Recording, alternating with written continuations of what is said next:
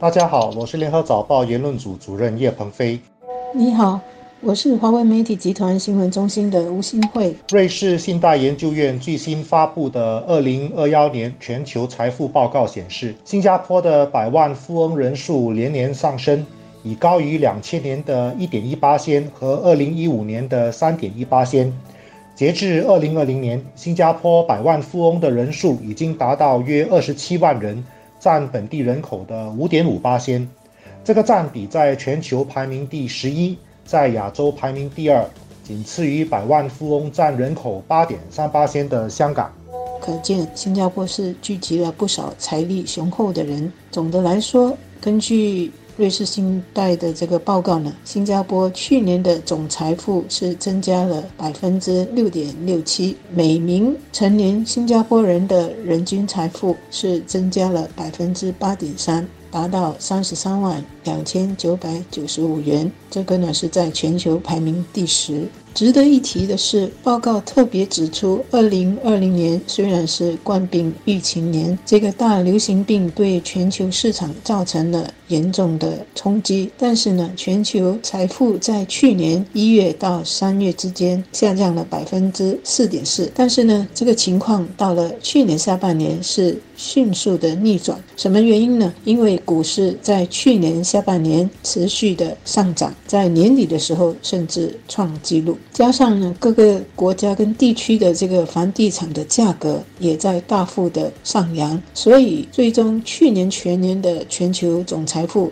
是增长了百分之七点四，达到四百一十八点三万亿美元，而每一个成年人的财富也增长了百分之六，所以听起来好像觉得很不可思议吧？那么也可见股市跟房地产的这个上涨呢，的确是改变了一些情况。最近类似的新闻很多，通常会引起两种联想：一是贫富差距扩大，另一个是仇富的现象。富人财富增加越来越快，让社会公平问题越来越受到关注。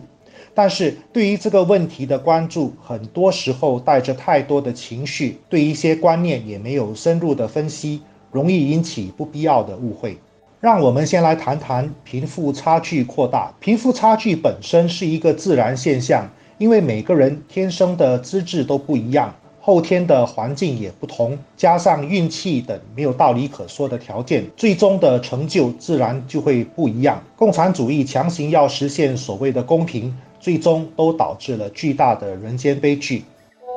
恰恰是报告指出了股市。和房地产的上涨扭转了全球财富在去年上半年下降的趋势，但是这种只有少部分人能够得益的财富，对社会来说是不可持续的，因为靠的是股市和房地产的炒作来增加财富，这样的财富也会更加拉大。富人和穷人之间的收入差距不是一个好的发展。健康的社会应该是不要制造泡沫，同时也要把可能产生的泡沫现象，无论是股市的、房地产的，或者是其他方面的泡沫，都要及早的给控制下来。否则呢，就会像过去一样曾经出现的金融危机、房地产危机等等。而首当其冲的，往往就是中低收入的家庭和个人。所以贫富差距本身是正常的，也是合理的。再来谈谈贫富差距扩大的现象。如果贫富差距扩大是因为富人利用不公平的手段，比如垄断行业、逃漏税、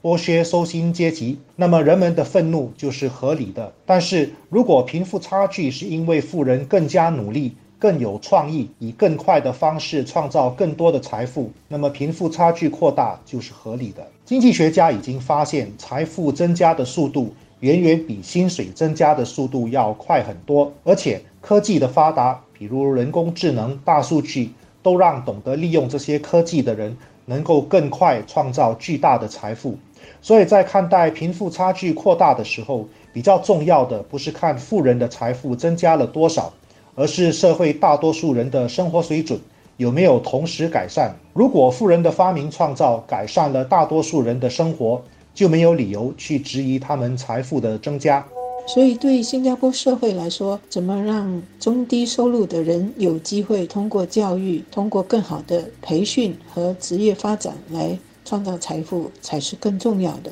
这是稳定个人和家庭的经济的基本要素。另外呢，是怎么做更好的理财和健康的投资，尤其是考虑到我们新加坡社会的家庭人口一直在减少，社会的人口呢一直在老化。不过归根究底。还是要怎么更好的规划和发展新加坡的人力资源？人对新加坡是很重要的资产，让每一个人可以在自己的领域不断发展和创新，无论是创业或者是从事任何行业，他们呢都有机会给自己和家庭乃至社会创造财富。同等重要的是，怎么在创造财富之后，也回过头来帮助落在后头的人，这样呢，就能让整体社会能够持续的进步。即使是社会里有一些人的收入不一样，或者说呢，没有一个社会是大家的收入都一样的，因为专业和行业的性质本身就会有出现不同的收入。但是至少这不是因为不公平的社会造成的。